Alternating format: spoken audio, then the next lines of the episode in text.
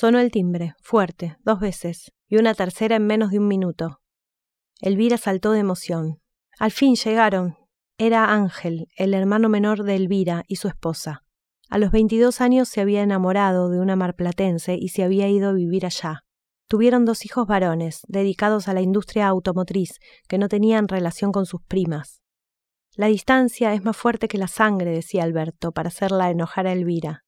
Ella siempre repetía que amaba a su hermano. Alberto solía llamarlo No te hubieras molestado, sobrenombre que adoptaron sus tres hijas para hablar del tío. Hace un rato llamó No te hubieras molestado. Al final viene No te hubieras molestado. Por supuesto, Elvira nadie se lo decía, no querían que se enojara.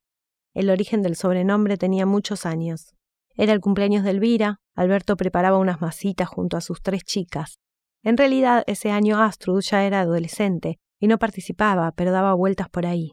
Loreta no quería seguir si su hermana no cocinaba tan bien. Bueno, a ver si nos apuramos, que ya debe estar llegando, no te hubieras molestado, dijo el padre para hacerlas reír. Las hermanas se miraron e hicieron caras. ¿De qué hablas, papá? dijo Astrud. ¿No se dieron cuenta que el tío de ustedes cada vez que viene y le dan, no sé, un vaso de vino o una empanada responde Uy, querida, ¿no te hubieras molestado? Los cuatro se rieron mucho. Dos horas más tarde, sentados alrededor de la mesa del comedor, Loreta, de diez años, le alcanzó al tío Angelito una bandeja con galletitas. Él agarró una con forma de estrella y dijo Gracias, chiquita, no te hubieras molestado. Fue difícil contener la risa, de ahí siempre lo llamaban así. Elvira vio a su hermano por el portón y se emocionó. Angelito, hermanito querido, llegaste. ¿Cómo no iba a venir, Elvirita? Chicas, no traigan los dulces, que llegaron los tíos. Angelito contó que se le había hecho tarde porque habían pinchado entrando a Dolores. Elvira lo agarró, le trajo un plato de comida y se lo sentó al lado. Los demás estaban bailando y la esposa de Angelito fue al baño a cambiarse después de tanto viaje. Proba esta carne, te va a encantar. Gracias, Elvirita, no te hubieras molestado. Hicieron un repaso por las conversaciones de siempre. Cuestiones de salud, detalles de análisis, los médicos dicen cualquier cosa, cómo están los chicos, los nietos crecen, la salud es lo más importante. Y luego llegaron al tema preferido, el pasado. En eso se acercó Carmen a buscar un pastillero que había dejado en ese sector de la mesa. Vos no sabés, Carmencita, lo unidos que éramos nosotros dos. Ella siempre me defendía, Mamá, que en paz descanse, era brava, buena mujer, pero con un carácter fuerte.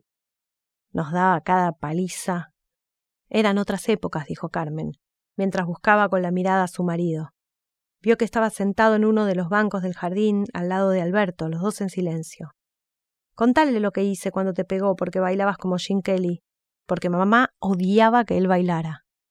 No era que odiaba que bailara. El tema es que el patio era un diluvio y yo fui y me metí abajo de la lluvia a chapotear en los charcos con la ropa limpia.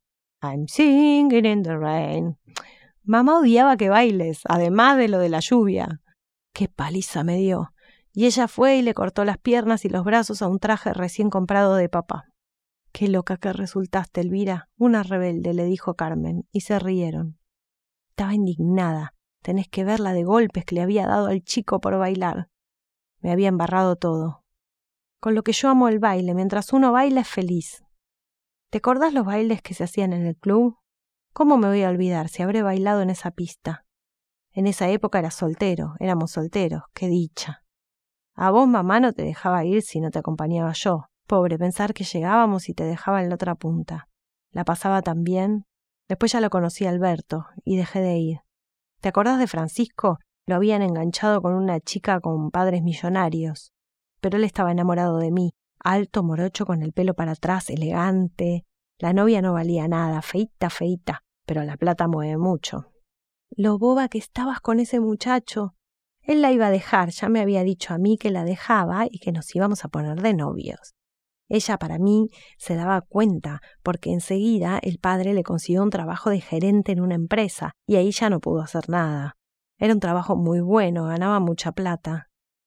Cuando se enteró que Francisco se casaba, se puso a llorar en el trabajo, y ahí fue cuando vino Alberto y le preguntó por qué lloraba. Le dije que me había entrado una basurita en el ojo. A veces uno no entiende los caminos del Señor. Yo fui con dos amigos, y entre los dos le dimos flor de paliza, le dijimos, esto es de parte de la Elvirita. Pero nada, se casó igual. A Elvira se le empezaron a caer las lágrimas y la risa al mismo tiempo. Ay, querido, hemos vivido tantas cosas juntos. ¿Sabes, Carmen? Él se fue a vivir a Mar del Plata hace muchísimos años y sin embargo yo no siento la distancia. Es como si lo viera todas las semanas. Y cuando nos encontramos es como si nos hubiéramos visto ayer. Qué bueno que viniste, Angelito. ¿Cómo no voy a venir? Qué lindo verlos así. Ahora vengo. Carmen se fue a llevarle la pastilla a su marido. Es buena mujer, Carmen. Me da pena lo del marido. Angelito se compadeció sin saber de qué estaba hablando su hermana. Tiene un problema esa medianera, ¿puede ser? Seguro, los Vázquez son buena gente, pero son brutos.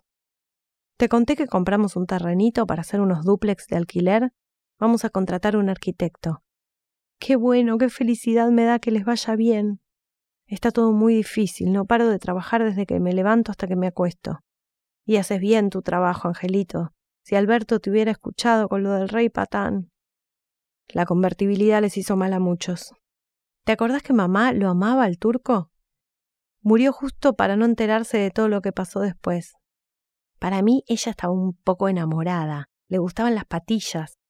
Que en paz descanse, mamita, dijo Elvira y se sacó los anteojos de la risa que le dio pensar que su madre tenía fantasías con el expresidente. Elvirita, esta carne está deliciosa. A vos siempre te gusta como cocino yo, siempre.